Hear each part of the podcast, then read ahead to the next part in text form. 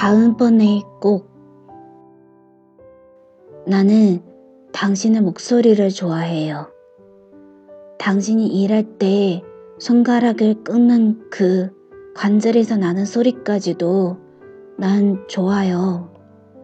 그건 당신의 전부를 사랑한다는 얘기. 당신의 전부가 되고 싶다는 얘기. 오늘은 햇살이 비치는 복도에서 내 그림자를 돌아봤어요.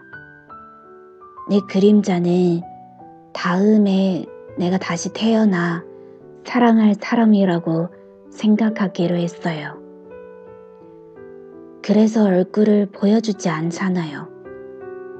평생 동안 나를 따라다니다 다음 생에 내가 사랑할 사람이 된다는 게 아무리 생각해도 슬픈 일이에요. 나를 따라다니면서 나를 지켜준 수고를 복선박이라도 하듯 다음 생에선 내 사랑을 받게 된다는 내가 만든 이야기.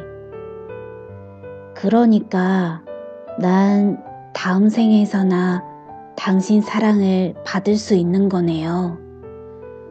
그래도 나쁘진 않을 거예요.